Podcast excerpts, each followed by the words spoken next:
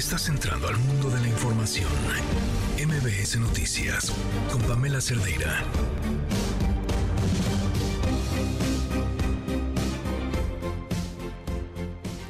Otra vez el mundo vuelve a estremecerse. Pareciera que no hay lecciones aprendidas, no hay pasado que nos enseñe algo que nos permita comportarnos de manera diferente. Y mientras escuchamos las historias entre Israel y Palestina, mientras nos preguntamos sobre todos los factores que intervienen en una situación como esta, los intereses, lo geopolítico, los personajes, las heridas de años, los problemas sin resolver, la incertidumbre ante el futuro, hay una palabra que está ahí presente, no importa desde qué lado, si es que puede elegirse un lado para decidir mirar este problema que es el odio. El odio encuentra siempre huecos donde meterse. Crece en la incertidumbre, se atrinchera en la oscuridad y se agarra con todas sus fuerzas ahí en nuestras entrañas donde no necesitamos explicaciones, donde no necesitamos entender, donde no cabe la posibilidad de la empatía, en el miedo. Y hoy, ante toda esa incertidumbre y el horror y voces y ruido, lo que nos queda es mirar al miedo de frente y resistir, resistir la tentación del odio. No importa si hablamos de Israel y Palestina, no importa si hablamos de los grupos terroristas o si hablamos de nuestro México o las diferencias que tenemos con la persona que está enfrente de nosotros. Resistir la cobarde tentación del odio. Soy Pamela Cerdeira. Comenzamos. No queremos la guerra, no queremos la confrontación, no queremos la violencia. Es lo más irracional que puede existir, la confrontación, el uso de la fuerza y la guerra. Nosotros no queremos tomar partido, queremos ser factor para la búsqueda de una solución pacífica, más que condenas, que se evite que escale la confrontación y la violencia. Ya son muchos muertos tanto de Israel como de Palestina. Y no queremos eso. En cuanto a los mexicanos que se encuentran en Israel, están trabajando los embajadores de Palestina, de Israel, se está buscando la protección de todos nuestros connacionales. Hay reportes de tres mexicanos desaparecidos, ya se tiene comunicación con sus familiares y se está haciendo toda una labor de búsqueda. Este Senado mexicano condenamos el acto terrorista perpetrado este fin de semana contra los civiles que se encontraban en sus casas, en un concierto o en las calles de Israel y hacemos un llamado enérgico para que el gobierno federal proteja a los mexicanos que se encuentran en aquel país, como la selección mexicana de gimnasia, como los turistas que están allá, los peregrinos o asistentes al concierto de La Paz. En días pasados, el Pleno de la Suprema Corte de Justicia de la Nación determinó reconocer la omisión del Senado de la República para llevar a cabo la designación de las personas comisionadas del INAI dado que se ha excedido el tiempo razonable para cubrir las vacantes siendo omiso en el ejercicio de su competencia y como consecuencia de ello impidiendo el pleno ejercicio de los derechos de acceso a la información y protección de datos personal, por lo que se resolvió ordenar a la Cámara Alta llevar a cabo las designaciones durante el actual periodo ordinario de sesiones. Para hacer el cambio cambio de estafeta de la CONAGO. Quiero reconocer el trabajo que realizó el gobernador de Oaxaca, Salomón Jara Cruz, al frente de esta Confederación Nacional de Gobernadores. Durante su gestión, la CONAGO fue un espacio de diálogo y colaboración entre los gobernadores que integramos este organismo. La CONAGO sufrió una importante reforma, la volvió más austera y también más eficiente. Me siento muy honrado de ser su sucesor para estar al frente de la CONAGO. Si algo hemos aprendido es que la coordinación entre los estados y el gobierno federal es primordial para poder superar estos desafíos. Nuestras prioridades en la agenda van a ser la cooperación y coordinación e impulsar el trabajo en las distintas comisiones. No hay que dejar de lado que muchos de los compañeros gobernadores nos encontramos en el cierre de nuestras administraciones y los proyectos de infraestructura deben ser una prioridad para sentar las bases de nuestro desarrollo porque Pemex no tiene la culpa de todas las cosas que le han hecho. La endeudaron eh, los gobiernos anteriores, ahí hay unos azules y unos rojos. Miren cuál era la deuda en el 2007 de Pemex, 67 mil millones de dólares. Miren cómo fue creciendo, miren cómo crece. Y cuando nosotros recibimos, estaba duplicada la deuda. Entre el 2007 y el 2018 prácticamente la habían dobleteado. Lo único que nos indica esta comparecencia es que vivimos prácticamente en dos países diferentes. Nosotros y nosotras vivimos en México. Usted, señor director general, vive en Pejelandia, a donde todo es posible, pero no nada más todo es posible, también todo se puede. ¿Cómo están? Muy buenas tardes. Gracias por acompañarnos en este lunes 9 de octubre del 2023. Soy Pamela Cerdeira. El teléfono en cabina es 5166125, el número de WhatsApp 5533329585. ¿Cómo, ¿Cómo nos movemos todos los días entre el, entre el horror y la esperanza? Y lo digo así porque eh, vengo, bueno, bueno, traemos por supuesto este tema de lo que ha estado sucediendo en, en Israel, los atentados terroristas. Eh, escucharemos voces de distintos ángulos para sobre todo entender lo que está pasando. Em, y por otro lado, les adelanto un poco, vi este fin de semana esta película que está por estrenarse de Eugenio Derbez que se llama Radical, que cuenta la historia de Sergio, un maestro que estoy casi segura que aquí ya habíamos entrevistado que fue el maestro responsable. Seguramente se acuerdan ustedes de Paloma, esta chava que hace 10 años eh, la revista Wired la mm, publicó en su portada como la próxima Steve Jobs es mexicana. Esta niña que tuvo las mejores calificaciones de matemáticas en la prueba enlace del país.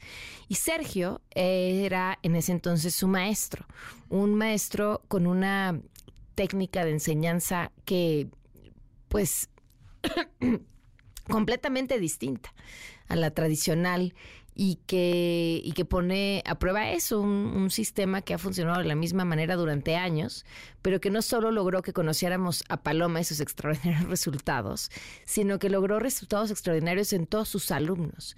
Todo esto quizá no nos llamaría más la atención si no fuera porque además esto se da en medio de una escuela eh, que vive en una situación de pobreza terrible que además es azotada por la delincuencia a, todo su alrededor. Eh, niños y niñas que para caminar a las escuelas van acompañados de los ríos de las balas, de los policías fuertemente armados o, de los muertitos en el camino.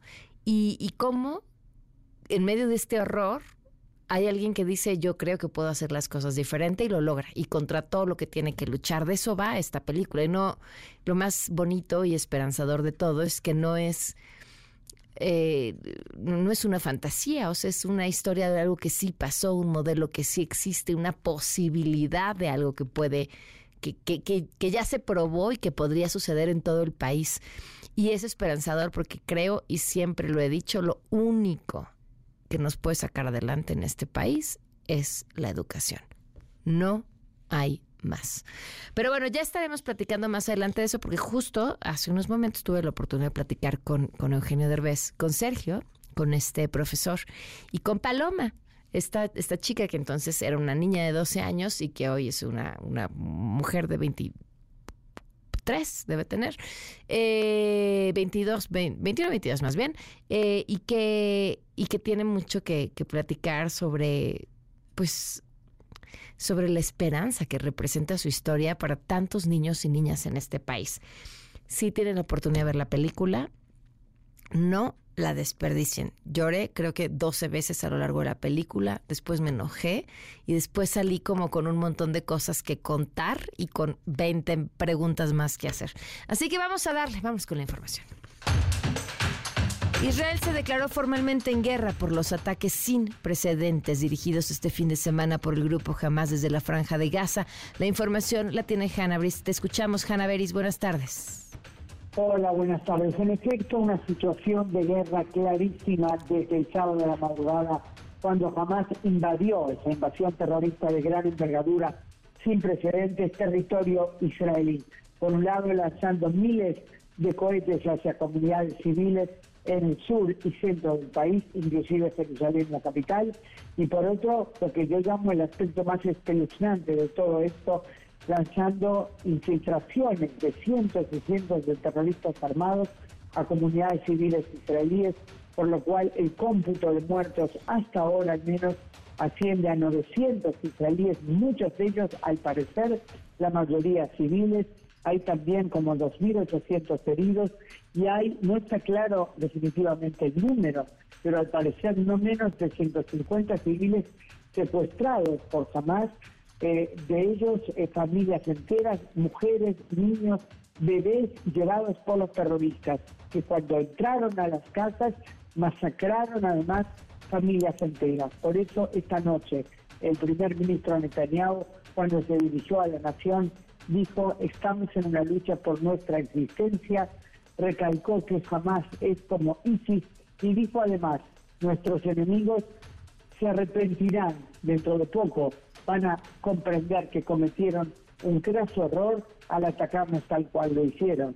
El daño que les vamos a infligir, dijo Netanyahu, retumbará en su recuerdo por varias generaciones. Qué declaraciones. Eh, Hanna, ¿cómo está eh, la, gente, el, día a día? ¿Cómo, ¿Cómo están viviendo desde estos ataques? Mira, la verdad es que es una situación de profunda angustia. Por un lado, es el estupor, la sorpresa, el trauma que se siente al haber visto la seguridad del país violada además sin que la gente pueda entender cómo es que los terroristas lograron entrar así, un país tan cuidado, donde se presta tanta atención a la seguridad. ¿Qué pasó? ¿Cómo no se dieron cuenta que jamás estaba preparando todo esto? Y además el hecho que fue sorprendido, ¿cómo es que no había gente, tropas en la frontera para frenar a los terroristas? Esas preguntas a las que alguien deberá contestar, pero después, al parecer, cuando termine la guerra, realmente torturan a la población. Además está, por supuesto, lo central, el sufrimiento de todos aquellos que perdieron seres queridos, las muertes de tanta gente, los heridos a los que hay que atender, la incertidumbre respecto a los civiles y militares secuestrados por los terroristas a la Franja de Gaza, terroristas que ellos mismos lo filman y lo hacen circular por las redes para presentarse como héroes y además mostrando cosas terribles ensañamiento con cuerpos, cosas realmente indescriptibles y está por supuesto el tema político, a ver qué pasa ahora si se forma o no un gobierno de unidad nacional,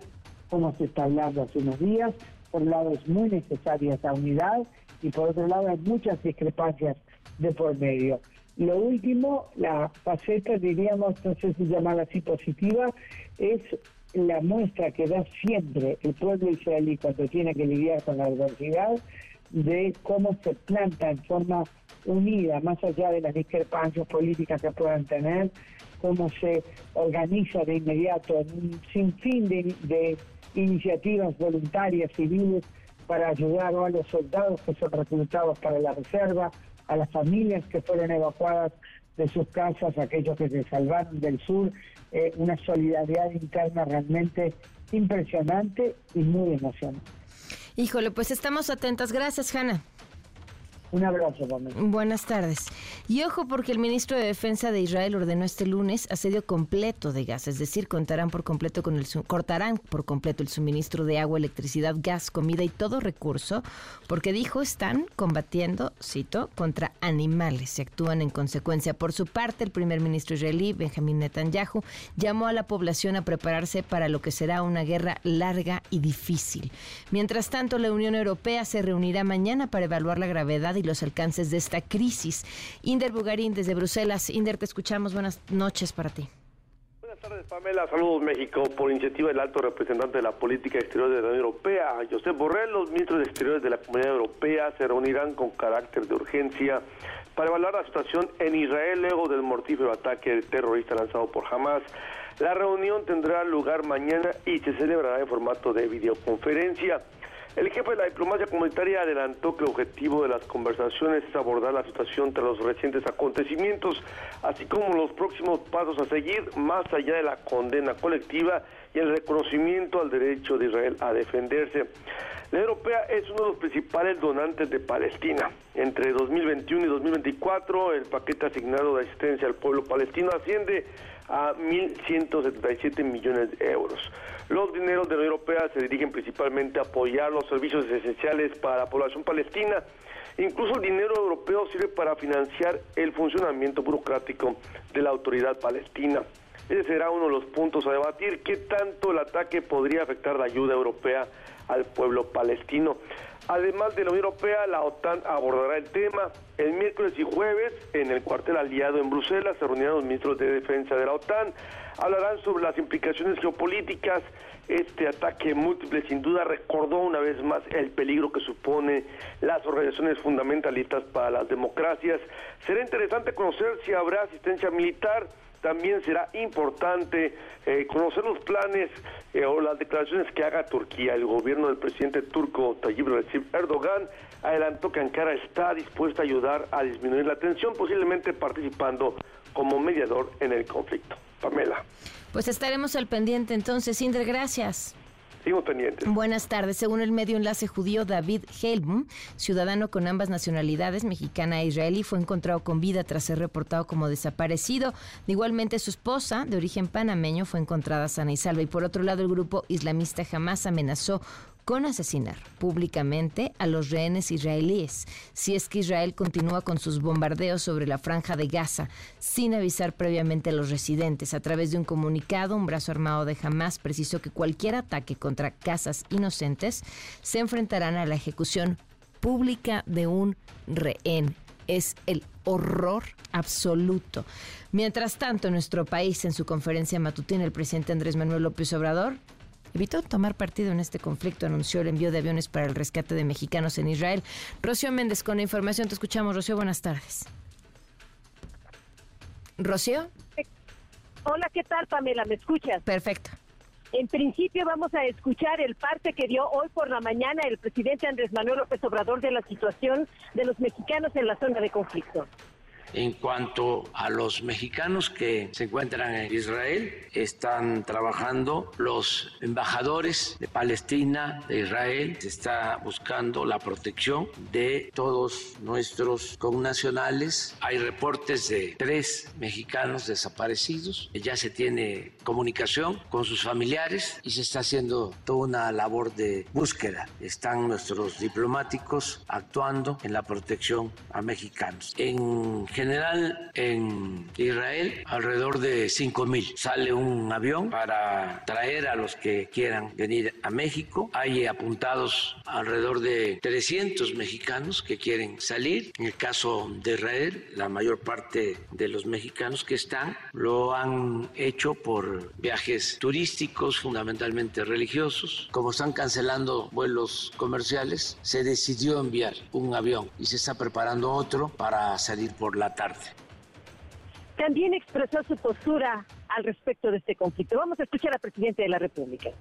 No queremos la guerra, no queremos la confrontación, no queremos la violencia. Es lo más irracional que puede existir, la confrontación, el uso de la fuerza y la guerra no queremos víctimas, lamentamos mucho lo que está pasando por este enfrentamiento de palestinos, de israelitas, Consideramos que Naciones Unidas debe aplicarse a fondo, no solo el Consejo de Seguridad, no, apuestan a la búsqueda de la paz, bloquean cualquier iniciativa. Se debe de convocar a una asamblea con la participación de todos los países miembros para pronunciarse por el diálogo, por la solución pacífica. ¿Cuál es la postura mexicana respecto a la reivindicación histórica de la causa palestina? Nosotros no queremos tomar partido, queremos ser factor para la búsqueda de una solución pacífica, más que condenas que se evite que escale la confrontación y la violencia. Ya son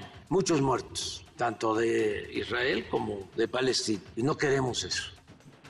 Pamela, el reporte del momento. Gracias, muy buenas tardes. Buenas tardes. Eh, la titular de Relaciones Exteriores, Alicia Bárcena, confirmó que una mexicana y un mexicano fueron tomados como rehenes por el grupo Hamas y, por otro lado, desde la base militar de Santa Lucía, se coordina el segundo vuelo para traer de vuelta a los connacionales que están en Israel. Hasta allá nos vamos contigo, René Cruz. Buenas tardes. Hola Pamela, muy buenas tardes. Te saludo con gusto desde la base aérea militar de Santa Lucía, en donde pues el día de hoy, eh, Pamela, la Secretaría de la Defensa Nacional envió dos aviones de la Fuerza Aérea Mexicana para repatriar a los connacionales que se encuentran varados en Israel a causa de este conflicto. La Sedena informó que en estos dos vuelos, Pamela, se espera repatriar a cerca de 300 connacionales, entre los que se encuentran siete atletas, cuatro de ellos pertenecientes al ejército mexicano. El general Leobardo Ávila Bojorque, piloto de la aeronave, comentó que en el primer vuelo se dará prioridad a los connacionales que presenten algún grado de vulnerabilidad. Escuchemos. Nosotros tenemos la misión ahorita de repatriar 140, que es la capacidad ahorita de la aeronave, sobre todo por considerando los tiempos de vuelo. Y, obviamente, pues en un primer vuelo, que es el primero que vamos a salir, estaremos dándole prioridad a aquellos connacionales con ciertos grados de vulnerabilidad. El Boeing 737-800 con número de matrícula 3528 despegó a las 10 de la mañana y hará una primera escala en Gander, Canadá, posteriormente en el aeropuerto de Karen, en Irlanda, en Anatolia, Turquía y finalmente en Tel Aviv, Israel. El segundo avión Pamela con número de matrícula 3527 despegó a las 15.53 horas y hará las mismas escalas que el primer avión. Minutos antes de las 3 de la tarde, la segunda aeronave ya se encontraba en posición para tomar pista. Sin embargo, Pamela, el despegue se retrasó por falta de combustible motivo por el cual tuvo que regresar al punto de partida para realizar la recarga. La delegación mexicana que coordina todos estos trabajos de repatriación de los connacionales es encabezada por Adriana Soto, titular de la Dirección General de Protección Consular de la Secretaría de Relaciones Exteriores. Pamela, el reporte que tengo desde la base aérea eh, René, perdón, ¿cuántos mexicanos podrán regresar en cada vuelo? Lo que nos comentan es una capacidad por cada aeronave de 140 pasajeros, Pamela. Podríamos decir que son cerca de 280 los eh, connacionales que podrían regresar en estas dos aeronaves. Ok, muchísimas gracias. Buenas tardes. Muy buenas tardes, Pamela. Vamos a una pausa. Pamela en MBS tiene para ti dos pases dobles para Peter Pan, la obra que sale mal, para el miércoles 11 de octubre a las 20 horas en el Foro Cultural Chapultepec. Dos pases dobles para Queens of Rock, para el 12 de octubre a las 21 horas en el Centro Cultural Teatro 2. Dos pases dobles para Vedette, la puesta musical de Cabaret. La cita es el 13 de octubre a las 22 y media horas en el Estelaris del Fiesta Americana Reforma. Dos pases dobles para Lagunilla Mi Barrio, función especial con la Sonora Dinamita, para el 13 de octubre a las 20.30 horas en el Centro Cultural Teatro 2. Dos pases dobles para Juanes, para el jueves 19 de octubre a las 20.30 de la noche en el Auditorio Nacional y tres pases dobles para que vivas la experiencia de la cartelera de Cinépolis en formato tradicional de lunes a viernes, válido todo el mes. Para ganar, dinos qué es lo que más te agrada de este espacio y llama al 55 51 66 102 5. Quédate en MBS Noticias con Pamela Cerdeira. En un momento regresamos. Estás escuchando MBS Noticias con Pamela Cerdeira entender este conflicto que hoy tiene prácticamente al mundo entero de cabeza y por supuesto a dos poblaciones viviendo una situación de terror. Manuel Férez, candidato a doctor en la Universidad Alberto Hurtado de Santiago de Chile, dedicado al estudio Medio Oriente, Cáucaso y Europa del Este, nos acompaña en la línea. ¿Cómo estás, Manuel? Muy buenas tardes. Manuel, ¿me escuchas? Hola Pamela, muchas gracias. Bien, ¿y tú? Sí, perfecto. Gracias a ti por tomarnos la llamada. ¿Desde dónde partimos por entender este conflicto? Pero también todos los jugadores implicados en el que, que, van más allá de, de Israel y Palestina. Bueno, me gustaría empezar por un panorama más general, un minutito rápido. Creo que hay varios actores que están incidiendo en el orden internacional post Segunda Guerra Mundial, que si bien es un orden mundial imperfecto, Pamela, y a veces injusto, pues permite cierta eh, viabilidad del mundo, ¿no? Estos jugadores que están operando en contra de, ese, de esos principios rectores del mundo, entre otros son Rusia e Irán. Rusia, como lo has analizado en tu programa, eh, atacando hace nueve años a Ucrania, violando toda la soberanía, integridad territorial y principios que regulan la relación entre los estados, cometiendo genocidio, e Irán, que incide en las dinámicas de Medio Oriente de manera negativa, jugando, como tú decías, con algunos de los actores. En el caso de Palestina, que tenemos que hablarlo sin olvidar que en las últimas semanas hemos visto cómo Azerbaiyán hace una limpieza étnica de la población armenia de Nagorno-Karabaj, cometiendo todo tipo de crímenes. Presenciamos cómo Turquía bombardea impunemente a la población kurda del norte de Siria, y tenemos un Irán que incide en el conflicto palestino-israelí a través de su aliado, de alguna manera decirlo, que es Hamas.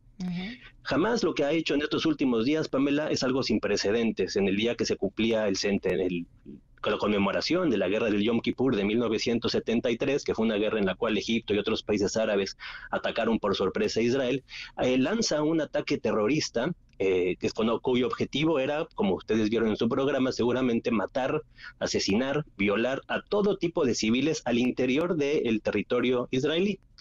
Yo quiero decir eso muy claro, ¿no? El, ningún actor internacional, Pamela, puede violar las leyes internacionales. En este caso, lo que comete jamás es un genocidio, es un crimen de guerra y está dirigido intencionalmente a matar civiles. ¿Quién es Hamas? Bueno, Hamas es un grupo, una organización que se funda en 1987, pero que es heredera del islamismo fundado por la hermandad musulmana en 1928 en Egipto. Es la rama de los hermanos musulmanes en Gaza. Eh, yo quisiera dejar ahí para que tú me preguntes, pero sí quisiera dejar como los jugadores regionales que están incidiendo en el conflicto sin quitarle agencia a, a Hamas. Hamas no solo opera a favor de Irán, sino tiene un objetivo explícito que es destruir Israel. Eh, no lo reconoce, no solo no lo reconoce, llama a su destrucción. Y por otro lado tenemos un gobierno israelí que, eh, digamos que nunca ha sabido resolver el tema de su relación con lo palestino, ¿no? No solo es Gaza, hablaremos ahorita si quieres de Cisjordania, porque también hay un vínculo, Cisjordania es la parte... Eh, la otra parte palestina, ¿no? entonces yo dejaría ahí para que tú me preguntes, pero ese es el panorama general con dos actores que a nivel internacional están desvirtuando, desvinculando el orden internacional, que insisto, es injusto, es incompleto, pero nos permite convivir entre estados y naciones, ¿no? A ver, y todo lo que hemos visto de Irán en los últimos años ha sido también em, brutal. Mi pregunta es qué permite en el en, este modelo globalizado esta eh, pues esta operación que siga sucediendo, esta impunidad, este quién protege a Irán. Pues claro, Irán, Irán Pamela, no hay que recordar, no tan lejos, acaba de ganar el Nobel de la Paz una muchacha iraní que está en prisión por criticar el régimen teocrático, misógino y homofóbico de Irán. Entonces, Irán es un actor que se ha aprovechado de la debilidad de algunos estados de Medio Oriente, ha establecido relaciones bastante cuestionables con países y grupos en Occidente, en América Latina, en Europa. Curiosamente, que es un caso para reflexionar, con muchos grupos de izquierda que validan a la teocracia iraní de una manera contra, contradictoria a los principios de la izquierda. Y en el caso de Hamas, pues tenemos un Hamas y que, como te decía, no opera solo a, favor de Irán, es, eso no sería justo decirlo, pero sí es parte de esta alianza que desestabiliza Líbano, incide en Siria. Mientras estamos hablando, voy a recordar al auditorio que el gobierno del criminal Bashar al-Assad bombardea a sus civiles con ayuda de Rusia y de Irán desde hace más de 12 años, desde la primavera árabe, ¿no? Impunemente. Una desestabilización del Líbano profundísima a través de Hezbollah, una incidencia en las políticas de Irak. O sea, tenemos un Irán que regionalmente es un un actor negativo para que se pueda establecer un sistema de Estados-nación medianamente amigable, ¿no? Entonces, sí, es una buena pregunta la tuya, había que cuestionar la cabeza de la serpiente de toda esta destabilización que está en el régimen iraní y también cuestionarnos, Pamela, por qué muchos países latinoamericanos, si quieres los nombres, no tengo ningún problema, sí, establecen relaciones, claro, por supuesto, Bolivia, Venezuela, Cuba, de alguna manera Argentina, o sea, de alguna u otra manera todos los países latinoamericanos, curiosamente gobernados por la izquierda, no han condenado al régimen iraní los crímenes que comete contra sus ciudadanos y la desestabilización que genera en Medio Oriente. Todo, lo anterior, Pamela, no niega el derecho a la autodeterminación palestina y el derecho a la autodeterminación de los israelíes. Eso quiere quedar súper claro. Eh, eso, eso es muy importante y lo, he leído a lo largo de, todo el día y me parece que, nunca antes había sido tan claro este discurso, ¿no? No, no, no, no dejarse llevar por el derecho de ambos lados. No se trata, no son esos los lados que, tenemos que voltear a ver o no son esos los lados del problema. ¿Qué pasa, qué pasa con Gaza? ¿Cómo, cómo ubicamos eh, a quienes, a quienes viven ahí, a quienes están en esa parte del territorio? Esa es una muy buena pregunta y voy a intentar hacerlo más claro porque estamos entrando en una zona gris. Gaza no es un Estado independiente, pero al mismo tiempo tiene un gobierno que oficialmente es la Autoridad Nacional Palestina, pero jamás ganó una elección expulsando a Fatah, que es la otra fracción palestina, de donde históricamente Yasser Arafat, Mahmoud Abbas, esos expulsaron a, la, a esa presencia de Gaza y han operado como un gobierno. Ahora, tenemos esa paradoja, ¿no? No es un Estado independiente y al mismo tiempo Israel dice que no lo ocupa, pero sí no podemos negar que Israel tiene ciertas atribuciones de bloqueo tanto en, la, el espacio marítimo de Gaza como el espacio aéreo de Gaza, las cosas que entran y salen de Gaza, y yo fui testigo de, ese proceso hace muchos años, yo creo que debe ser diferente, cómo entran y salen los camiones de Gaza a través de un escrutinio, que ahorita tendremos que cuestionarlo, porque parece que entra todo a Gaza. Entonces, tu pregunta es muy buena, Pamela, porque no estamos hablando de un conflicto entre dos estados, como sería Rusia-Ucrania, ¿no? Tenemos una entidad que, como Gaza, que técnicamente no está ocupada porque no hay presencia israelí adentro, pero sí Israel y Egipto. Nunca hay que olvidar que Gaza también tiene límite con Egipto, ¿no? Tiene una salida con Egipto, un paso con Egipto y dos con Israel. Pero al mismo tiempo tenemos un gobierno que si bien ganó una elección, pues es un gobierno terrorista. O sea, jamás es un grupo terrorista, no es un grupo de resistencia. La resistencia palestina, como la resistencia de muchos grupos no, no, no estatales, se puede generar en otros espacios, la diplomacia, la presión diplomática, bilateral, en la ONU, si me explico, en llamadas a boicot. Todo eso uno lo puede aceptar. Lo que no podemos pensar, porque es absurdo, es que el derecho internacional valida el derecho de la resistencia, que es matar a los civiles intencionalmente, que es lo que presenciamos en estos años, en estos momentos. Eso ninguna interpretación perversa del derecho internacional lo puede validar, ¿no? Pero sí es una pregunta muy buena, Pamela, y creo que hay que ponerla siempre en el tapete, ¿qué es Gaza como entidad y entonces nos quedamos en una zona gris que es inconveniente para los gazatís, porque no son verdaderamente independientes, no expide pasaportes, si me explico, tiene muchas limitaciones, pero al mismo tiempo, viendo esto, yo les pregunto al auditorio, pues, ¿cómo lidia los vecinos, en este caso Israel, con una entidad que le llama a, a destruirla y que cuando tuvo la oportunidad, pues no tengo nada más que decir que las imágenes que han circulado, ¿no? ¿Y, y, en, qué lugar queda eh, el pueblo palestino? Eh, eh, prácticamente entre estos dos fuegos o gigantes a su manera, ¿no?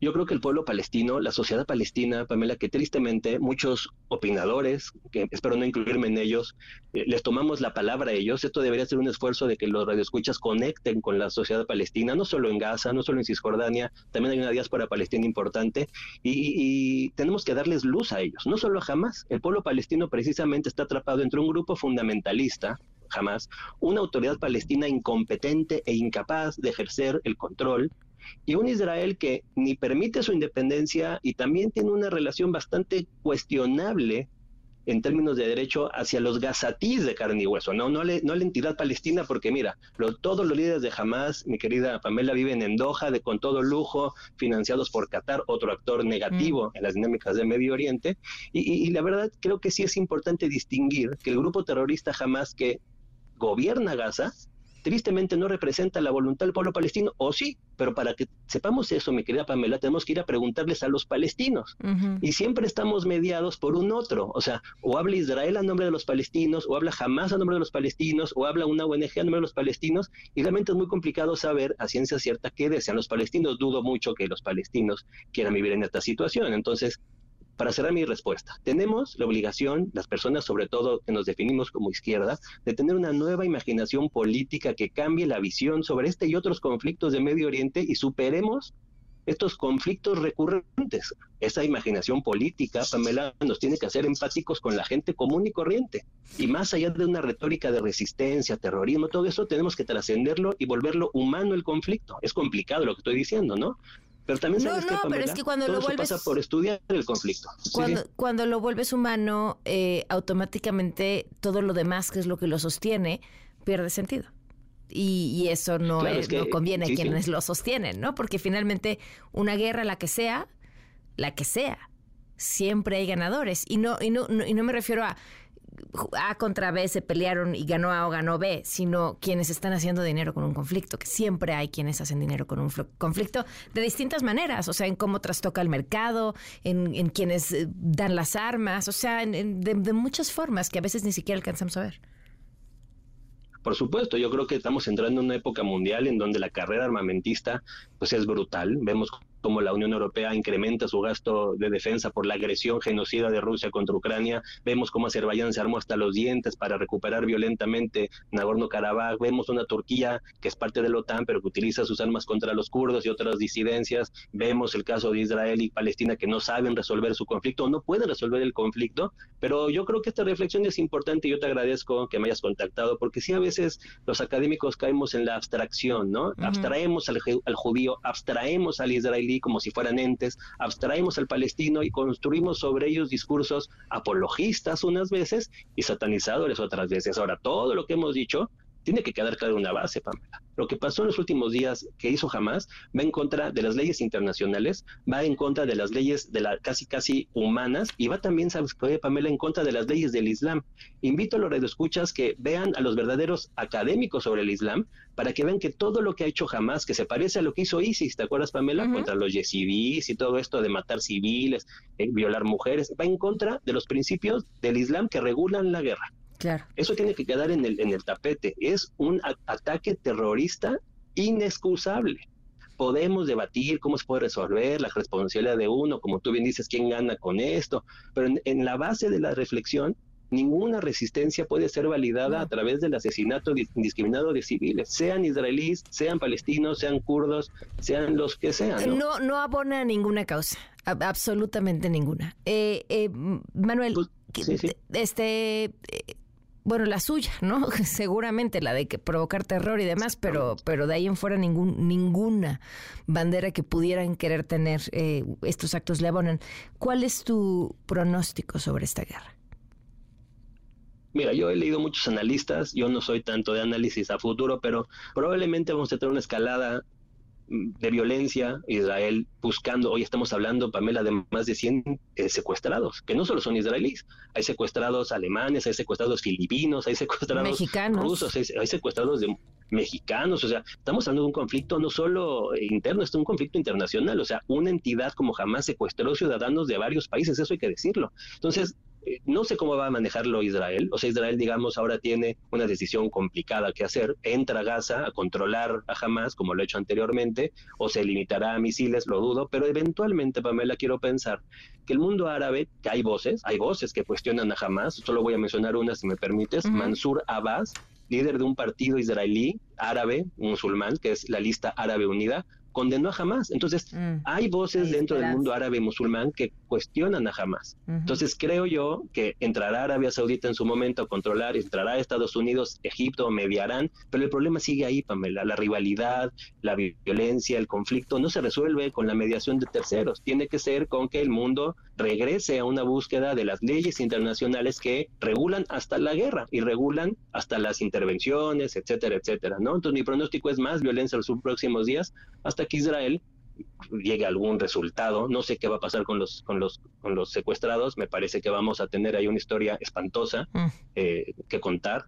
pero se habla de mujeres que fueron violadas antes de ser matadas y eh, descabezadas, o sea, son historias temibles eh, pero espero que esta pequeña reflexión a tus escuchas los lleve por un lado a informarse ellos, leer directamente. Puedo mencionar un libro que me parece el primero que uno tiene que leer para esto. Hay muchos libros del conflicto.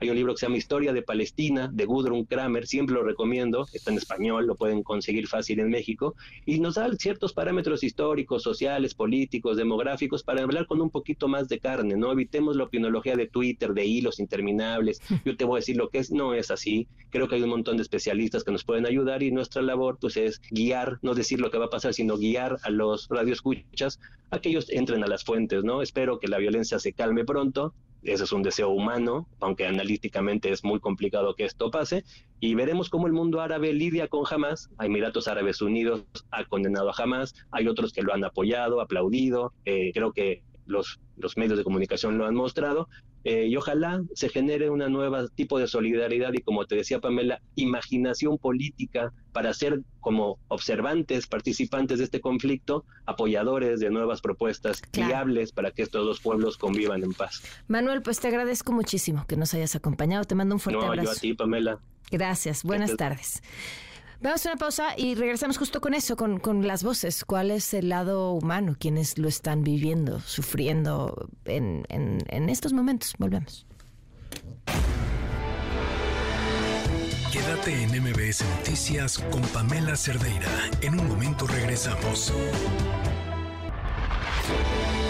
Estás escuchando MBS Noticias con Pamela Cerdeira.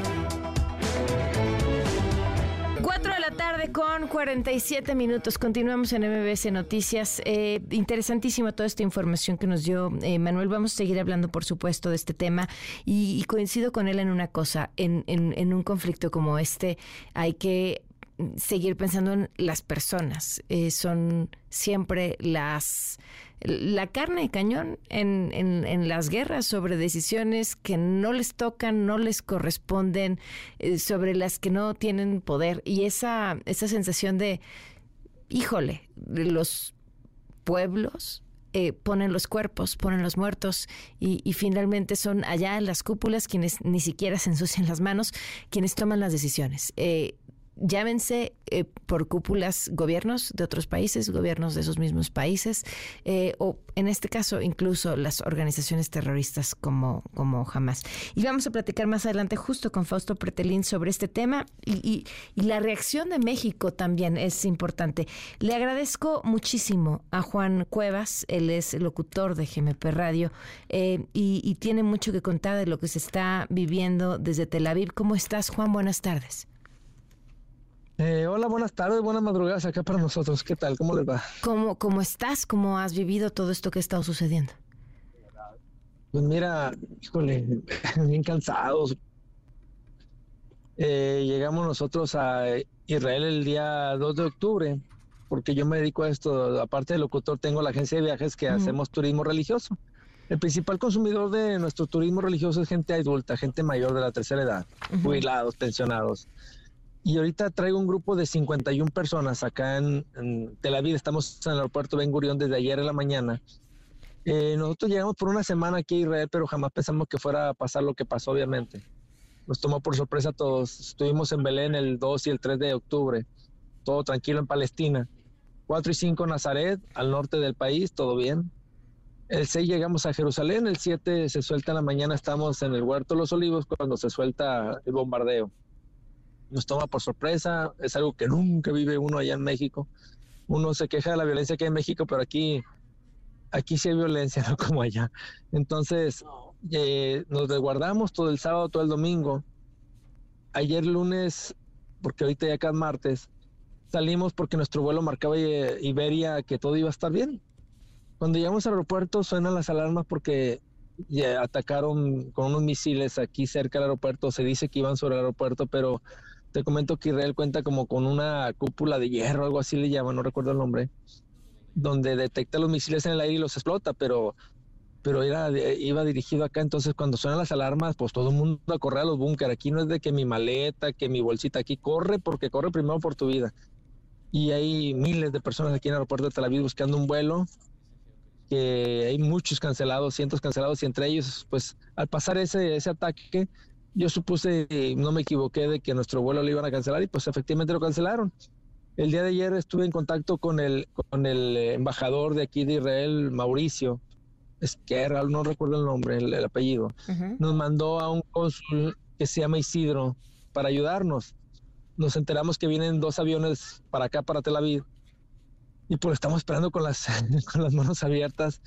Eh, nos tomaron los datos de los 51 pasajeros, pasaporte, de qué estado son. Te comento que somos cuatro de Sinaloa, entre ellos yo, siete del estado de Michoacán y 40 del estado de Nayarit, de Acaponeta y Tecuala, Nayarit. Oye, ¿les han garantizado que todos los 51 van a poder volar en uno de estos dos aviones? Mira, no, te comento que no. Lo que el cónsul me dijo muy claro, mira, vamos a llenar el formulario y vamos a hacer una selección de las personas que tienen prioridad de irse, adultos mayores, enfermos, niños, mujeres, y pues se entiende eso, es obvio de que le van a dar prioridad a ellos por personas más vulnerables. Entonces se habla de que son 300 mexicanos, pero si nomás somos 300 y mandan dos aviones, pues yo creo que sí cabemos todos. Eso es lo que estamos pidiendo la Dios, porque mm. por parte de Iberia te mandan un enlace, te mandan un teléfono que nunca contestan. En pocas palabras, Iberia no, no, no está respondiendo. Ahora, eh, ¿Están ustedes ahorita en este momento en el aeropuerto?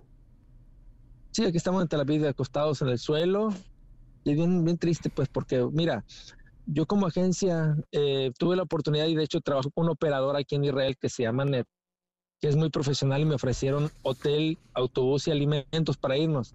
Pero como está la situación, yo creo que el lugar más seguro que hay en todo Israel es, es el aeropuerto porque lo están cuidando. ¿Me explico? Vía aérea, los aviones, se escucha toda la noche circular aviones, eh, los antimisiles también. Entonces yo hablé con el grupo, le dije, mire, podemos irnos, pero yo creo que tenemos que estar aquí para cualquier oportunidad que haya un vuelo, dos vuelos o tres boletos, salir del país. Cuando nos enteramos que vienen de México por nosotros o por mexicanos, pues nos, menos nos quisimos ir para estar aquí al pendiente y tratar de subirnos. ¿Cómo, ¿Cómo están? ¿En qué condiciones están? ¿Tienen alimento suficiente? Eh, ¿Cómo sientes a las personas que llevas contigo? Mira, como son muchos adultos mayores, estamos tranquilos, estamos bien. Eh, ¿Qué comemos? Aquí hamburguesas en el aeropuerto, lo que podemos comer. Eh, hay baños, estamos durmiendo en el suelo, sacamos cobijas y así nos acostamos. Pero como te repito, lo que buscamos ahorita no es la comodidad, sino la seguridad. Hay eh, algunos adultos mayores que traen tos, traen gripa y resfriados, pero pues, de lo que se refiere a nervios, ansiedad, pues están tranquilos y saben que que estamos haciendo lo correcto. Oye, me decías, estos eh, bombardeos que les tocaron a las 7 de la mañana, eh, ¿qué hicieron en ese momento exactamente? ¿Dónde estaban ustedes y cuál fue la reacción inmediata? Nosotros salimos de Jerusalén a las 10 de la mañana. Eh, estaba claro que el, que el, vuelo iba a salir más tarde, pero nosotros decimos irnos temprano porque hay muchas filas, mucha cola de gente. ¿Sí me escuchan bien? Sí, perfecto. Ah, es que está entrando otra llamada, pero permítame. Ah, bueno, ahorita le contesto. Eh, este, íbamos llegando al aeropuerto, pasamos primero un control que se tiene que pasar aquí en Israel para poder salir del país, un control por grupos muy minucioso con quién estuvieron, qué te regalaron, qué compraste, dónde fuiste, tu guía. Después pasas a documentar.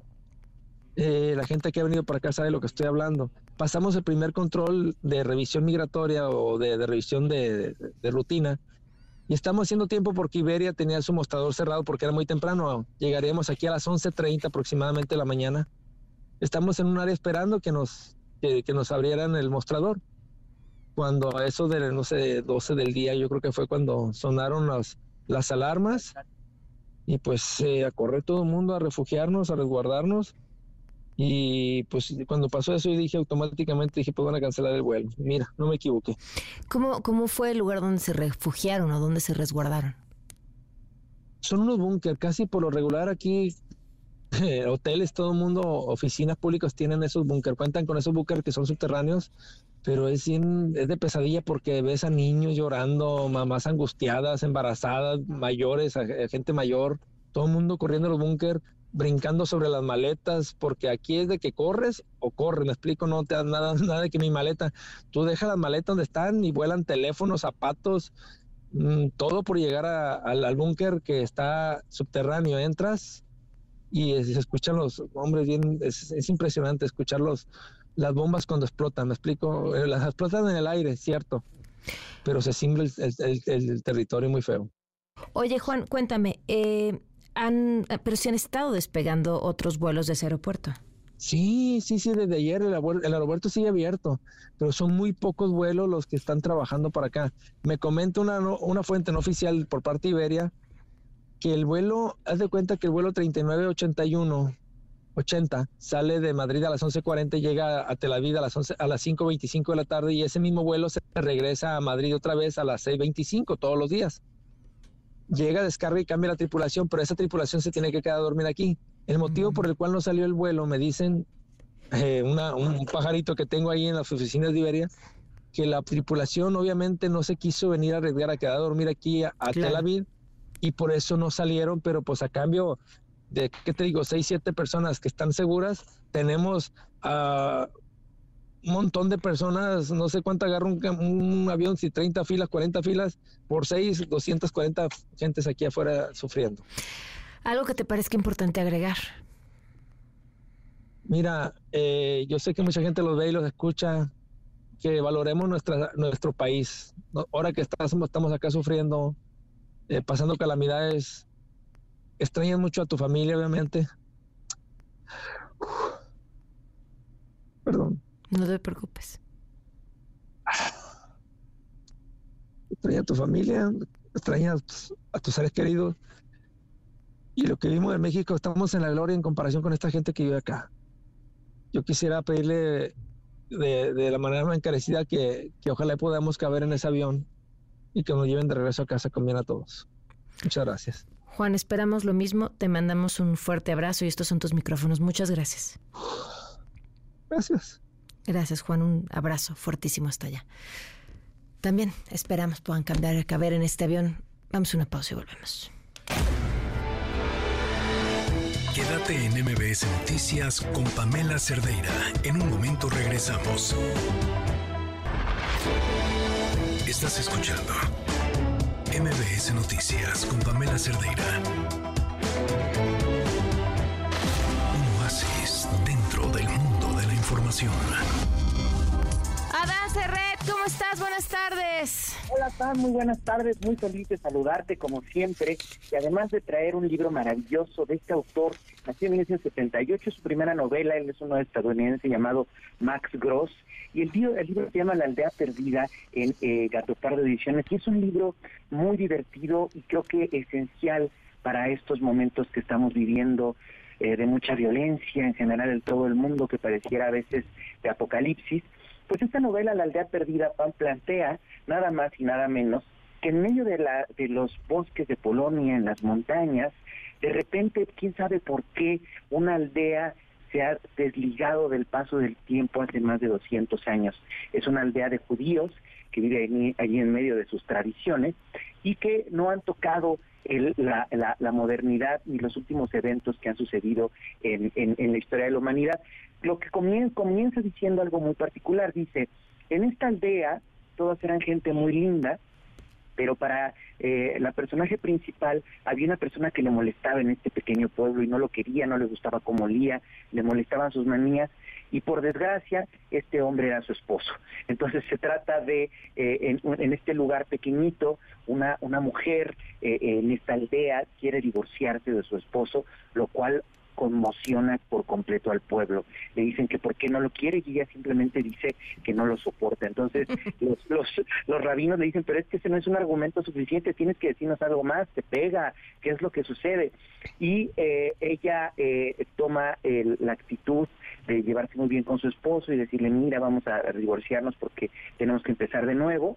Y entonces cuando él le dice, ok, vamos a divorciarnos para empezar de nuevo, ella llora de felicidad el día del divorcio y dice, ahora sí me voy de este pueblo. A partir de aquí desaparece tanto su esposo como ella y los rabinos, los, los, los habitantes de esta aldea se preocupan por ellos y deciden enviar a un hombre a las afueras de este pequeño pueblo. Y de repente llega un pájaro dorado, que nosotros intuimos que es un helicóptero, con eh, esta persona que fue la enviada y habitantes de este mundo. Y entonces dicen, pero ¿y el Mesías cuándo llegó? No, el Mesías ya ni llegó, le dicen allí además, pero iba a haber un apocalipsis, iba a morir mucha gente, se murió mucha gente, ya hubo ese apocalipsis del que ustedes no se enteraron, entonces es un libro con un gran sentido del humor, Pan, pero que también al entrecruzar estos mundos, creo que nos ayuda a observarnos muchísimo y da mucha tranquilidad para observar quiénes somos los seres humanos con nuestros atavismos, con nuestras cosas absurdas, con nuestra fe brutal, que no tiene un calificativo de buena ni mala, sino cómo funciona un pequeño pueblo con base en el mundo exterior. Creo que además yo que soy de Oaxaca de un pequeño pueblito, veo muchas cosas similares. En estos lugares donde, a pesar de que están conectados con el mundo, el tiempo no ha pasado, la historia no los ha tocado, lo cual no es necesariamente malo, sino simplemente confrontas diferentes formas de vivir. Entonces es La aldea perdida de Max Gross, un libro que es una bocanada de aire fresco con un gran sentido del humor y que además nos dice mucho sobre este presente, sobre este mes de octubre del 2023. Oye, pues muy gran recomendación, Adán. ¿Escuchamos desde el público? Claro que sí, Pam. Bien. Yo quisiera recomendar el libro El secreto de mi marido de Lian Moriarty. Es una novela muy entretenida, ligera, empieza con una muerte, se desatan secretos, intrigas, mucho misterio. Ojalá les guste. Mira, a mí me gustaría mucho recomendarte un libro de Gaby Vargas que se llama Soy mujer, soy invencible, que va dirigido a todas las mujeres solteras, casadas, profesionistas, amas de casa, todas las mujeres que nos esforzamos día a día. Es un libro que nos ayuda para que definamos bien nuestras metas, para mejorar nuestras relaciones con nuestra familia, para sentirnos mejor con nosotras mismas. Es un libro muy bonito. A mí en lo personal me ha ayudado mucho. Espero que les sirva. Mi recomendación de lecturas del día de hoy es el libro de Las luces de febrero de la saga de Antes de diciembre. Es un libro que habla sobre los hijos de los anteriores libros o protagonistas de los anteriores libros. Es un libro muy, muy padre, me gusta mucho y espero que a ti también te guste. Sienta, mi querido Adán, hoy el público va a ser el dueño de mis quincenas. Exactamente, están maravillosos los libros. El secreto de mi marido se antoja muchísimo. Sí, sí, sí, sí, sí. A mí también dije ya eh, de, entrada. Este y Gaby Vargas, todo lo que escriba Gaby también siempre es fantástico. Pues Adán, muchísimas gracias. Tu Twitter para que te sigan. Gracias a ti, Pames, arroba Adán Cerrete, estoy en Twitter y en todas las otras eh, redes eh, para cuestionamientos, dudas, eh, reproches o les recomendaciones, ahí estoy a la hora. Gracias, un abrazo. Gracias a ti, Pablo, un abrazo grande. Volamos una pausa. Quédate en MBS Noticias con Pamela Cerdeira. En un momento regresamos. Estás escuchando MBS Noticias con Pamela Cerdeira. Son las 5 de la tarde con 9 minutos. Ya, vámonos con la información. Este lunes, el INE discute la posibilidad de obligar a los partidos a definir bajo el principio de paridad las candidaturas para el proceso electoral. ¿Qué quiere decir de entrada? Que de las gobernaturas, cinco tendrían que ser para mujeres y cuatro para hombres. Alberto Zamora, ¿cómo va la discusión? Buenas tardes. ¿Qué tal, Pamela? Muy buenas tardes. Pues ante los reclamos eh, muy fuertes por parte de representantes de los partidos políticos, se ha decretado un receso en la sesión de este día de las Comisiones Unidas de prerrogativas y partidos políticos y de igualdad de género en el INE, donde se había propuesto ordenar a los partidos postular a cinco mujeres de las nueve gubernaturas que van a estar en disputa el año próximo. El proyecto también estaba planteando que los partidos locales respeten el principio de, de alternancia de género que hayan postulado en la última elección para la gubernatura o también para la jefatura de gobierno de la Ciudad de México. El documento eh, que se estaría sometiendo a discusión menciona que ante el inminente arranque de las precampañas, los partidos deberán informar a más tardar el 4 de noviembre del cumplimiento de esta paridad sustantiva pero pues la propuesta no fue recibida con agrado por los representantes de las distintas fuerzas políticas, por ello demandaron que se decretara un receso a fin de discutir todos estos temas en una mesa de trabajo y que después se citara para reanudar esta sesión. Uno de estos reclamos provino precisamente de Julieta Ramírez, la representante de Morena, quien acusó a los consejeros del INE de atentar contra la vida interna de los partidos políticos. Escuchemos El INE es una autoridad que supervisa el incumplimiento de los criterios, no una, entidad facultada para legislar leyes al cuarto para la hora de cara a un proceso electoral tan grande como el que tenemos en puerta. Ah, los consejeros y consejeras no son magistrados para dictar criterios jurisdiccionales y menos diputados federales para aprobar legislaciones eh, disfrazadas de una especie de lineamiento. Bueno, hubo respuesta por parte de todos los consejeros. Uno de ellos fue la consejera Carla Humphrey, que respondió que los consejeros electorales no buscan suplantar al Congreso, que simplemente están buscando que se cumpla la Constitución y de paso también propuso que haya paridad también en lo que tiene que ver con las candidaturas, mejor dicho, con la candidatura a la presidencia de la República. Escuchemos y hago una serie de eh, propuestas que tienen que ver con estos cambios justamente a este nivel, en la posibilidad de que los partidos pues tendrán que optar por presentar una candidata mujer a la presidencia y a otras cuatro o en las gubernaturas o en cinco gubernaturas, eh, obviamente cumpliendo con las reglas de paridad. Bueno, finalmente, a, propuesta del consejero Uki Espadas, se eh, propuso, se propuso que pues, hubiera un receso y de esta manera pues quedó en suspenso la aprobación de todas estas Oye, eh, Alberto, pero todos los partidos se han quejado del tema de paridad. Prácticamente todos los representantes, eh, hablaron los representantes de Movimiento Ciudadano, del PRI, del PRD, del PAN, obviamente de Morena, todos ellos pues, de alguna manera no estuvieron de acuerdo con esta con esta, este planteamiento, distintos eh, argumentos, pero en, términos centrales es lo mismo que no están de acuerdo cómo se está planteando este esta propuesta eh, por parte del INE. Pues estamos al pendiente, Alberto, gracias. Gracias, buenas tardes. Buenas tardes. Más de un año de estos hechos finalmente fueron vinculados a proceso José Luis y Marta, padres de quien es señalado como responsable del feminicidio de Karen Itzel. La información la tiene Juan Carlos Alarcón. Te escuchamos, Juan Carlos. Buenas tardes. Gracias, Pamela. Muy buenas tardes. Un juez de control del Tribunal Superior de Justicia Capitalino vinculó a proceso a José Luis N. y Marta Beatriz N., padres del sujeto que privó de la vida a Karen Itzel, quienes, de acuerdo con las investigaciones, también colaboraron con su hijo para desaparecer el cuerpo de esta chica, al que abandonó en un paraje de Tláhuac en mayo de 2022. El juzgador avaló los datos de prueba que presentó en audiencia el Ministerio Público, por lo que decidió llevarlos a proceso por el delito de feminicidio en pandilla. La madre de Karen Itzel sostuvo que los padres de José Luis también tuvieron participación en los hechos, por lo que la Fiscalía obtuvo órdenes de aprehensión en contra de ambos y ahora enfrentan proceso penal. Vamos a escuchar. La señora Mata Beatriz violentaba a mi hija, violentaba a mi hija. Ella era la principal. De hecho, no nada más eso, participan también en golpear a mi hija y también ir a ocultar el cuerpo. Hubieron golpes por parte de ellos. Todavía hay más participantes y pues no, no voy a descansar hasta que den con todos. O sea, quiero la justicia, que todos paguen los que participan. El juzgador decretó un periodo de tres meses para la conclusión de la investigación complementaria. Además, impuso a José Luis y Marta Beatriz la medida cautelar de prisión preventiva y permanecerán en el reclusorio Oriente y en el penal femenil de Santa Marta, Acatitla, respectivamente. Pamela, el reporte que tengo. Gracias, muy buenas tardes. Buenas tardes. Y en Sinaloa, un exfuncionario, fíjense, señalado por acoso sexual. El gobernador admitió, iba a ser de los funados, pero nos ganó el tiempo. Mañana les pasamos el audio. El gobernador admitió que lo estaba protegiendo. Bueno, pues ahora protestó para exigir ser restituido en su puesto. Karina Méndez, cuéntanos, buenas tardes. Hola, ¿qué tal Pamela? Buenas tardes. Desde Sinaloa te saludo y te informo que tras la polémica que ha generado un funcionario que había sido protegido por el gobernador Rubén Rocha Moya y después pues estado de su puesto.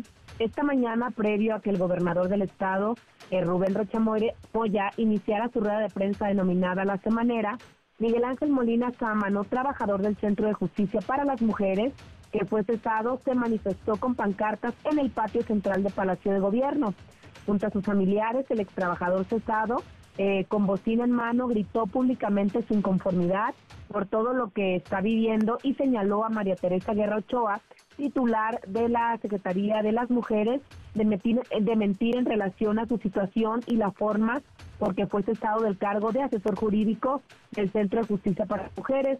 Te comento que el exfuncionario señalado como acosador, este se, manifestó en la explanada de Palacio de Gobierno. Durante la manifestación dio lectura al acta de cese donde se refiere a que fue dado de baja por sostener un encuentro de violencia verbal con una de sus compañeras de trabajo. Para finalizar, te comento que el argumento principal de la manifestación de hoy era para defender su dignidad y exigir que se limpie su nombre. Hasta aquí mi reporte, Pamela. Ah, muy bien, muchísimas gracias. Estamos al pendiente entonces, Karina. Buenas tardes. Buenas tardes. Vamos a una pausa y volvemos. Ah, no, no, ¿cuál pausa? Vámonos con la señora directora de los deportes 516. Una vuelta al mundo del deporte.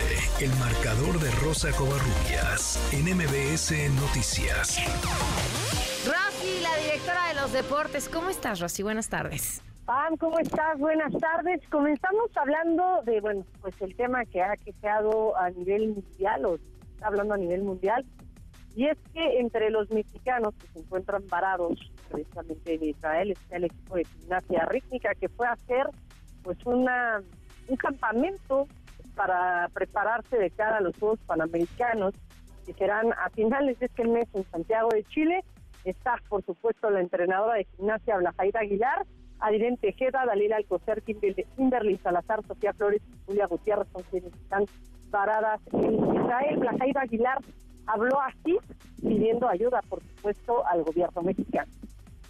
La situación ha dado un giro inesperado e inquietante. Como saben, la región fue afectada por un ataque del grupo Hamas. La tensión y preocupación se han apoderado de nuestro entorno y ante la gravedad de la situación, los vuelos han sido cancelados, dejándonos sin la posibilidad inmediata de regresar a nuestro México. Bueno, pues ellas eh, de los aviones que salieron por parte del gobierno mexicano, ellas estarán regresando en uno de sus aviones y vamos a hablar de gimnasia, pero de gimnasia artística, PAN, porque México va a hacer historia en los Juegos Olímpicos de París 2024. En este deporte tiene ya tres plazas olímpicas para la competencia. La Federación Internacional certificó la clasificación de Artiri Sandoval tras su actuación en las barras asimétricas durante el Mundial de Gimnasia Artística en Amberes. Alexa Moreno ya lo habíamos platicado, tuvo su su boleto en, en la prueba de, de, salto, donde quedó, quedó cuarto lugar. Y bueno, pues también eh, se ubicó en el puesto 18 de Lola Round. Ella estará compitiendo en ambas pruebas.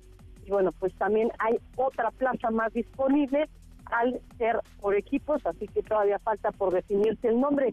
Liga MX, eh, Chivas se reivindicó, venció 4 por 1 al Atlas, Brian Lozano se rompió la rótula de la rodilla derecha en este encuentro, pero Beko Paunovic, el director técnico del rebaño, habló así respecto a todos los rumores que había alrededor de él de que se iba, se quedaba.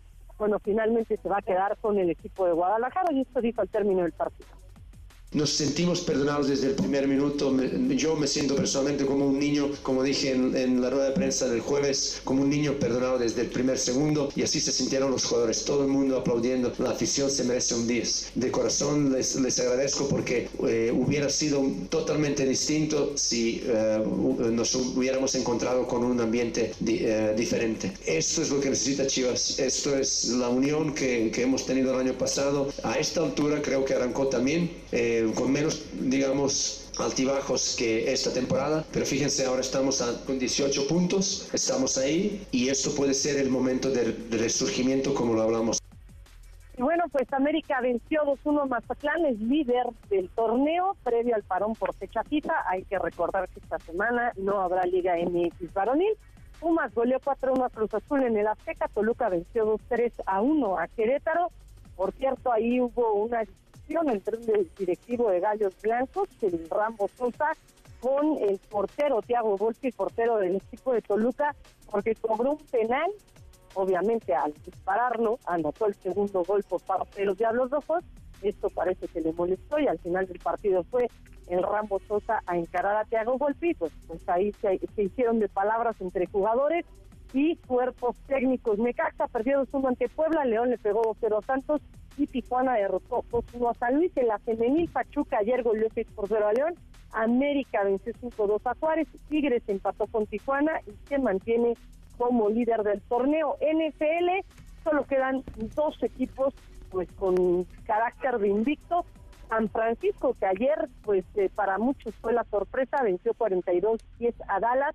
Hay que decirlo, Pan, los 49 tienen en Brock Purdy toda la esperanza puesta. Si la temporada anterior la tenían puesta en este coreback en Mystery Relevant, ahora, bueno, pues seguramente más. Filadelfia venció 23-14 a los Rams y también eh, se mantiene invicto. Los acereos derrotaron 17-10 a Baltimore, Kansas 27-20 a Minnesota. Y ayer el keniano Kelvin Gibson estableció un nuevo récord mundial en maratón, ganó el título masculino en Chicago con tiempo no oficial de 2 horas 35 segundos. Así que la marca empieza a bajar. Seguramente en un par de años más ya la veremos por debajo de las dos horas. Y Fórmula 1, Pam Max Verstappen ganó el Gran Premio de Qatar. Se queda con el tricampeonato en la Fórmula 1 mencionar lo que lo consiguió en la carrera de sprint que se llevó a cabo el sábado, ayer puro trámite, pero bueno, pues ahora mantiene el dominio, fue, fue protagonista y bueno, pues se quedó con la carrera, todos los pilotos tenían que cambiar su juego neumático cada 18 vueltas, él se quedó con ganas de visitar, el, que se quedó con ganas de visitar los pits fue Lewis Hamilton, que quedó fuera de la primera vuelta a un contacto por un contacto con su coequipero de George Russell. Y bueno, pues Checo Pérez se hizo acreedor a una sanción, había terminado en el noveno puesto, terminó décimo, ahora lo que le queda a Red Bull es pelear precisamente por tener al campeón y subcampeón de la Fórmula 1 esta temporada. Pam, la información deportiva. Gracias, Rosy. Buenas tardes. Abrazo. Igualmente, 522. Quédate en MBS Noticias con Pamela Cerdeira. En un momento regresamos.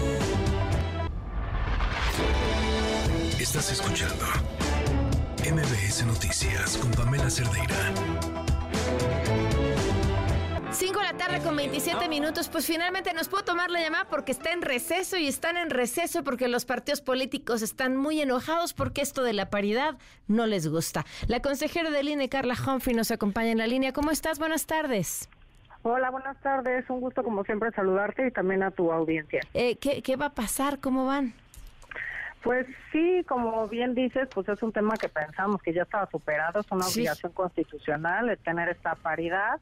Y bueno, yo incluso proponía elevarla a nivel de la presidencia de la República. Si estamos hablando de poderes ejecutivos, de personas titulares de poderes ejecutivos, pues están 10 en juego, pues al menos 5 deberían ser ocupadas o postuladas mujeres por los partidos políticos. Lo que pasó fue que varios partidos creo que todos, eh, manifestaron eh, su descontento, no conocer bien el acuerdo, lo cual es un poco raro porque pues hace cinco días eh, ya lo tenían, aunque es cierto que varios enviamos y varias enviamos observaciones, también los propios partidos pueden hacerlo. Y bueno, se decretó un receso que pues continuaremos hasta el viernes a las 4 de la tarde para seguir discutiendo este tema que ya tiene ya es urgente porque ya empiezan algunas precampañas a nivel de algunas entidades federativas, por ejemplo Puebla, perdón, eh, Yucatán y me parece que también Jalisco. Y bueno, nosotros obviamente tenemos que vigilar que eh, haya esta paridad horizontal respecto de todas las eh, personas que vayan a ser postuladas para ocupar este pues los poderes ejecutivos de estas eh, gubernaturas, la jefatura de gobierno y en mi caso espero que así también lo acompañe la mayoría, pues la presidencia de la República.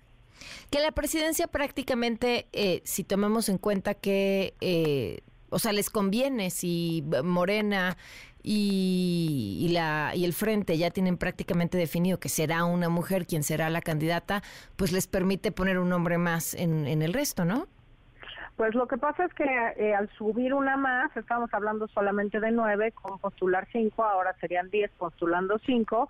Y bueno, es cierto, si haces ese cálculo de que pudieran ser ellas, yo como autoridad pues todavía no tengo registrado a no, No nos queda muy claro.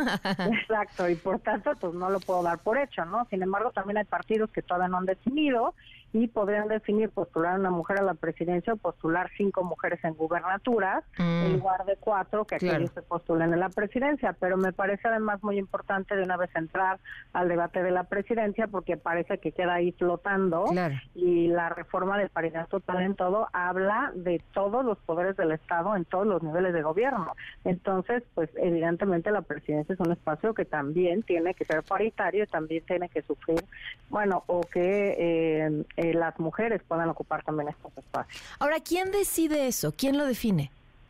Pues en realidad eh, yo te diría que es un principio constitucional que intentamos. Cuando yo recién llegué en 2020 propuse este acuerdo de paridad, el primero, que se impugnó para las elecciones del 21, se impugnó y después en la sesión un poco sui generis de la sala superior llevaron al mismo acuerdo a obligar a los partidos a que siete, al menos en siete de 15 postularan mujeres. En 2021 para las elecciones del 22 lo volvimos a hacer eh, pero eran en este caso seis gubernaturas, así que fueron tres y tres. Y eh, pues eso lo hacemos porque además no está regulado a nivel ley, que sería una obligación del Congreso de, la Unión Exacto, que pues incluso la propia Sala Superior les mandató una sentencia el 14 de, diciembre de 2020 y que siguen sin cumplir. Entonces les molesta que nosotros hagamos estos acuerdos y estos lineamientos, pero nosotros tenemos claro que tenemos que cumplir con la Constitución y si ellos y ellas no han legislado, pues nosotros tenemos que hacer lo propio para, eh, con nuestra facultad reglamentaria, hacer que se cumplan los principios constitucionales. Entonces todo indica que podría pasar lo mismo, o sea, que terminen ustedes definiendo independientemente del receso y que esto se vaya al viernes. Lo mismo y que después eh, termine otra vez en la sala superior y que termine dándoles la razón. Yo creo que... Ojalá no. espero, a ver, el del 21 no se impugnó, yo esperaría, y es lo que les dije hoy, que yo esperaba que después de no haber impugnado el del 2021 para el 2022, pues ya hubiéramos todas y todos entendido que era una obligación constitucional, al parecer pues todavía no estamos ahí, desafortunadamente, y bueno, un camino pues ciertamente es eh, justamente la impugnación, eh, yo creería que de cualquier forma, como lo ha hecho el tribunal, pues ha establecido que aunque puede ser una atribución del INE hacerlo, sí es una obligación de los partidos. cumplir con el principio de paridad. Entonces, lo, bueno, eh, lo, lo, discuten, lo seguirán discutiendo, pero me pregunto, ¿esta, ¿esta decisión corresponde hoy a consejeras y consejeros del INE nada más? Sí, únicamente. En este momento, pues estamos escuchando argumentos de los partidos respecto a tiempo, respecto a estas obligaciones de competitividad que la sala superior les ordenó tener en sus estatutos, cómo las van a, aplicar para ver si eso eh, pues es congruente con eh, pues las votaciones que se han tenido a nivel nacional y de ahí ya eh, pues evaluar si es un modelo que puede cumplir o no para que las mujeres no sean postuladas solamente en aquellos lugares en los que no, no pueden obtener triunfos. Ok, pues estaremos al pendiente. suponemos, ahora no es el, corrígeme si me equivoco, Carla, no es el mismo INE del 2021. O sea, hay, hay consejeros y consejeras nuevas. Eh, ¿Podría ser o ves en tus compañeros la posibilidad de no ir con el proyecto? Eh, sí, son eh, cuatro eh, consejerías nuevas, la presidenta y otros tres más que se integraron. Yo esperaría que pues pudiéramos tener este apoyo para poder aprobar este acuerdo de paridad en gubernatura. Eh, pues lo veremos y tengo claro que bueno hay algunos colegas que pues no están de acuerdo con este tipo de terminaciones pero pues yo esperaría que tuviéramos mayoría para esto la verdad pues sí y como dices bueno ahí está el presidente pues muchísimas gracias por tomarnos la llamada al contrario, muchas gracias a ti. Un saludo. Un saludo, un abrazo. Siempre incómoda, ¿eh? Decirles a los partidos, no importa cuánto creamos que de verdad creen en la paridad, eh, a la hora de que les toca, todos, todos, todos se quejan, todos brincan, ninguno quiere. Son las 5.34. Quédate en MBS Noticias con Pamela Cerdeira. En un momento regresamos. Estás escuchando MBS Noticias con Pamela Cerdeira. La información alrededor del mundo con Fausto Pretelín.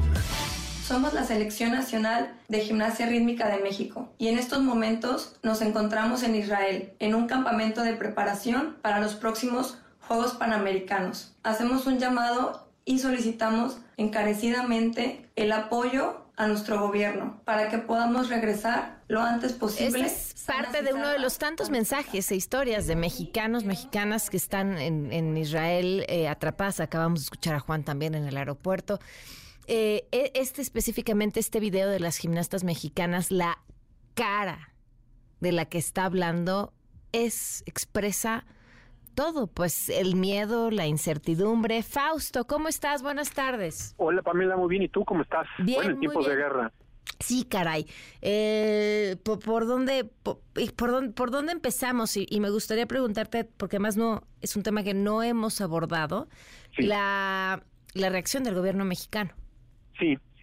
Mira, a ver, eh, comenzando con, con, lo que dicen las, las chicas nadadoras, que tiene mucho que ver con la reacción del gobierno mexicano, eh, entiendo que no, vamos, no es nada, no es nada fácil estar enviando aviones en una región donde es muy conflictivo. Tendrían que ir los mexicanos hacia Egipto para abordar un avión en caso de que el gobierno de México, como ya avisó, va a enviar dos aviones. Respondiendo a tu pregunta, eh, yo te diría, eh, su respuesta del gobierno fue muy muy en, bajo la estela de los cinco años de la, del gobierno, es decir, de su política exterior prácticamente eh, colapsada. eh, el, el, comunicado del sábado estuvo totalmente rebasado por la realidad, un comunicado de buenas intenciones que en realidad no se decía nada, un copy-paste me parece del comunicado de la Cancillería chilena. El domingo subieron un poco de grado, ¿no? Eh, ya hablaron del tema de terrorismo, el sábado no lo habían hablado, sin embargo, en el documento que leí ayer domingo no dice directamente que jamás es un grupo terrorista. La palabra terrorismo lo pone en un párrafo posterior. Es decir, mm. no es claro con la realidad. Aquí creo que nadie, bueno, y mucho menos allá en Israel, eh, saben que, más bien todos se conoce que el gobierno de la franja de Gaza es eh, jamás, y jamás es una estructura islámica yihadista que busca la guerra y no busca la paz. No reconoce a Israel y por lo contrario quiere fundar en Jerusalén la capital de Palestina. Eh, digamos que él políticamente tiene todos los argumentos para decir, bueno, vamos a hacer la petición de formar una capital en Jerusalén, sin embargo, lo hace con la vía armada. Creo que en, cualquier democracia eh, sería inaudito y totalmente repugnante el hecho de que un grupo armado intente eh, tomar el eh, primero el gobierno que, que, lo está, es decir, jamás está en el gobierno desde 2007, llegó gracias a las urnas y gracias a el acuerdo de Oslo firmado en la década de los 90. No lo reconoció jamás el acuerdo de Oslo, pero gracias a Oslo eh, pudo llegar a las, a las urnas. El hecho de que haya llegado a las urnas no, implica que sea un gobierno democrático, es un es una autocracia, una dictadura regida por un grupo eh, terrorista. Eh, a partir de ahí, si el gobierno de México no vincula, no hace ese retrato o ese matiz, pues las explicaciones que nos da eh, es un poco a la Venustiano Carranza, es decir, hace 100 años la no injerencia, la libre autodeterminación de los pueblos, que por cierto, y haciendo un paréntesis, estarían de acuerdo en la independencia de Cataluña, porque el pueblo catalán, según los, los radicales catalanes, están en su derecho de, de hacer una, una república, de independizarse de España. Entonces, eh, cerrando el, este comentario, bueno, esta pregunta tuya, yo diría, eh, poco a poco van escalando y van entrando a la realidad, pero lógicamente el, el, comunicado de la embajadora de, Israel hace algún un par de horas claramente lo descalifica. ¿Por qué? Porque, bueno, no considera Israel que sea un comunicado que esté a la altura de las circunstancias diplomáticas. Eh, bueno, y independientemente de esta, la posición de México, que como dices, finalmente no hay, no hay muchas sorpresas, la posibilidad de este envío de dos aviones, que a mí las cuentas todavía no me salen, pero ojalá puedan eh, regresar a la mayor cantidad de mexicanos eh, posibles. ¿Qué, ¿Qué, más decir sobre esto? Y, tampoco hemos abordado, Fausto, eh, la, la posición y el papel que juega Estados Unidos en todo esto. Bueno, mira, primero yo, diría que en estos casos no hay que ver estos conflictos como si fuera un partido de fútbol, en donde uno es el bueno y el otro el malo, una víctima y el otro el terrorista. Eh, segundo es bueno el eh, terrorista sí no o sea sí hay un sí hay un grupo terrorista que que, que, que, no podemos dejarlo de ver como grupo terrorista que o no sí totalmente jamás. Ah, y lo que vimos en las escenas del sábado son escabrosas claro, claro, eh, incivilizatorias inhumanas eh, y no significa que mucha gente dice, bueno, ojo por ojo, ya se la debían. Bueno, otra cosa es la parte política de Netanyahu, que también hay que decir, es un presidente, un perdón, un primer ministro radical apoyado por una coalición de partidos ultraconservadores, ultra religiosos, que simplemente hay que escuchar al ministro de Defensa el día de hoy diciendo que son, así lo dijo, Eh, animales, sí. a los que tienen que combatir. Eh, Eso, que, eh, a ver, ya me voy a regresar a otra pregunta, perdón, es que me van surgiendo. Este, eso, la situación política eh, dentro de, de Israel, Israel, el contexto político de, dentro de Israel en el que suceden estos hechos. Mira, el, el objetivo de estos hechos, desde el punto de vista político, y creo que es dinamitar el puente entre Arabia Saudita e Israel, que empezó a construir Kushner en el gobierno de Donald Trump con países árabes, ya firmó eh, acuerdos diplomáticos con Bahrein, Emiratos Árabes Unidos, Marruecos, países árabes, y ahora lo que lo intenta hacer con Arabia Saudita, pero lo que ocurrió lo que ocurrió el sábado me parece que dinamita este puente. La idea de Israel y Estados Unidos era tener una coalición importante de países que den apoyo árabes, apoyo a, a Israel frente a la gran amenaza que tiene que se llama Irán, que lo quiere desaparecer. Estados Unidos, respondiendo a tu pregunta, Pamela, viene un periodo electoral muy fuerte. Desde el sábado le empiezan a cobrar la factura a Biden, los republicanos consideran que ha tenido mala relación con Netanyahu, que no ha hecho demasiado por mejorar la relación. Eh, y en ese sentido, bueno, encuentran ya a un de por sí debilitado presidente. Ahora con esto, bueno, ya ni te cuento, ¿no? Híjole. Ahora, ¿por qué decías, eh, ¿por, qué, ¿por qué esto eh, dinamita las posibilidades de, de Arabia Saudita con Israel? Eh, en el sentido de que Irán está presionando, más bien, el, eh, sí, Irán está presionando a que Arabia Saudita no, no se acerque a Israel debido a la respuesta que va a dar Israel a la franja de Gaza, a los palestinos, que va a ser durísima o está siendo durísima, y ya inclusive eh, la ONU, eh, Antonio Guterres dice, bueno, ojalá que no se viole eh, el derecho internacional porque viene una, una, un- una fuerte respuesta que podría incluir inclusive una eh, un avance eh, ter- por, por tierra por parte del ejército israelí en, en la franja de Gaza, ¿no? Claro. Al- algo más que tú tuvieras planeado decir, eh, Fausto, ya no te dejé porque te inundé con preguntas. No, no, no, no. En realidad era lo que lo que tenía comentado, lo- los acuerdos de Abraham que fueron firmados o negociados por Kushner, creo que es lo que reactiva esta reacción furio- furiosa de los eh, terroristas de Hamas. Y, y, bueno, vamos a esperar cuál va a ser la, la respuesta final de Netanyahu. Netanyahu también estaba muy debilitado hasta el viernes pasado. Estaba eh, con Tel Aviv prácticamente en contra de él por una reforma eh, contra los jueces, es decir, muy a la López Obrador. Eh, y ahí ya van casi 40 estados, si no recuerdo, que de alguna manera eh, pues eh, han estado eh, manifestándose en la región, ¿no? Claro. Pues Fausto, como siempre, un gusto escucharte y muchísimas gracias. Gracias a ti, Pamela. Buenas tardes. Un abrazo, buenas tardes. Quédate en MBS Noticias con Pamela Cerdeira. En un momento regresamos. Estás escuchando MBS Noticias con Pamela Cerdeira. Tarde con 49 minutos, nada más dos días se tardó eh, Claudia Sheinbaum en condenar eh, la violencia en Israel. Eh, en una transmisión en vivo en sus redes sociales dijo que es fundamental que se concentren los esfuerzos en pacificar la región. Eh, por supuesto que hay que condenar cualquier forma de violencia y particularmente esta forma de violencia de atacar a civiles inocentes y al mismo tiempo estoy de acuerdo en que se cese a la violencia y que se reconozcan los dos estados y que se busque la manera inmediata de pacificar esta región del mundo, parte de lo que dijo Claudia Sheinbaum. Y tenemos, por supuesto, el momento sin el que no pueden dar un paso más. A la gran, grandiosísima Chairi Mística.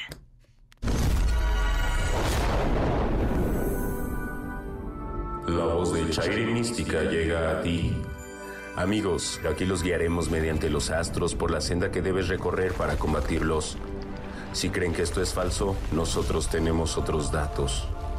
Chairi Mística viene desde tierras lejanas a ayudarte en tu carrera política para que dé los frutos que esperas. Hueso, candidatura 2024. Solo envía Pamela más tu signo zodiacal al 1025 y recibirás información importante que no debes dejar pasar.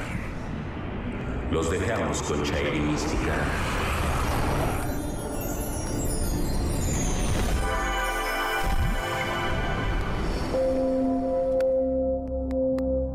Hola Hola Pamela, entre tantas chinches y chapulines, ¿cuál será la siguiente plaga que azote nuestra república amorosa? La pista se llena de obstáculos para Ana Gabriela Guevara y Alicia Bárcenas. Piscis. Gaby, tus guías dicen que no te dejes que denuncias, investigaciones y llamados a comparecencias te quiten el sueño. Por otro lado, la cercanía de Rommel con Clau. Eh, tu medalla de la suerte, la de San Benito. Lichita, que una trayectoria impecable no te impida sumarte al lado oscuro. Tu excusa de la suerte no somos nosotros, son los chinos. El innombrable tiene en la mira el regreso al país. Aries. Charlie, Charlie, tu horóscopo político te propone que prolongues tu exilio en tu rancho. Desde ahí puedes seguir asesorando a ya sabes quién. Tu sistema de la suerte, el del 88.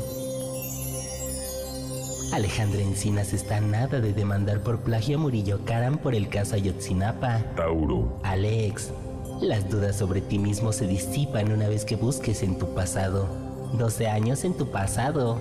Encontrarás al culpable en el gobierno de Calderón. Tu consigna de la suerte, Peña Bombón, eres más bueno que Obrador. Uf, Salvador Cienfuegos ha sido salvado por segunda vez. Géminis. Chava, el universo exonera a tu favor. En una de esas te llaman para encabezar el grupo de expertos que escuchó a Murillo Karam copiar la verdad histórica. Tu demócrata de la suerte, Andrés Manuel. Excelente trabajo el de Guadalupe Tadei. Lástima que el dedito que se lastimó la rodilla sea más listo que ella. Cáncer. Lupita, los planetas se alinean para mandarte un mensaje. Deja de pedir un alto a la violencia o tu amigo de palacio te acusará de conservadora. Tu casilla de la suerte, la guinda. Margarita Zavala levanta la mano para la Ciudad de México. Leo. Margarita, si presionas un poquito más, el cosmos te augura el éxito total. Tu número de la suerte, 43, igual que el de AMLO. Hasta aquí la primera parte del horóscopo político de esta semana, Pamela. Nos escuchamos el día de mañana con más. Tu amiga Chairi Mística. Muchísimas gracias a Chairi Mística, que además siempre le atina. El 19 de octubre, o sea, en unos en 10 días, se estrena la película Radical. Esta película la protagoniza Eugenio Derbez y cuenta la historia de Sergio, un maestro eh, mexicano en Matamoros que llega a una escuela que está, eh, pues prácticamente con todo en su contra una escuela en una comunidad de bajos recursos, por ende una escuela además que tampoco recibe del Estado los recursos que debe de recibir. La historia es real, ¿eh?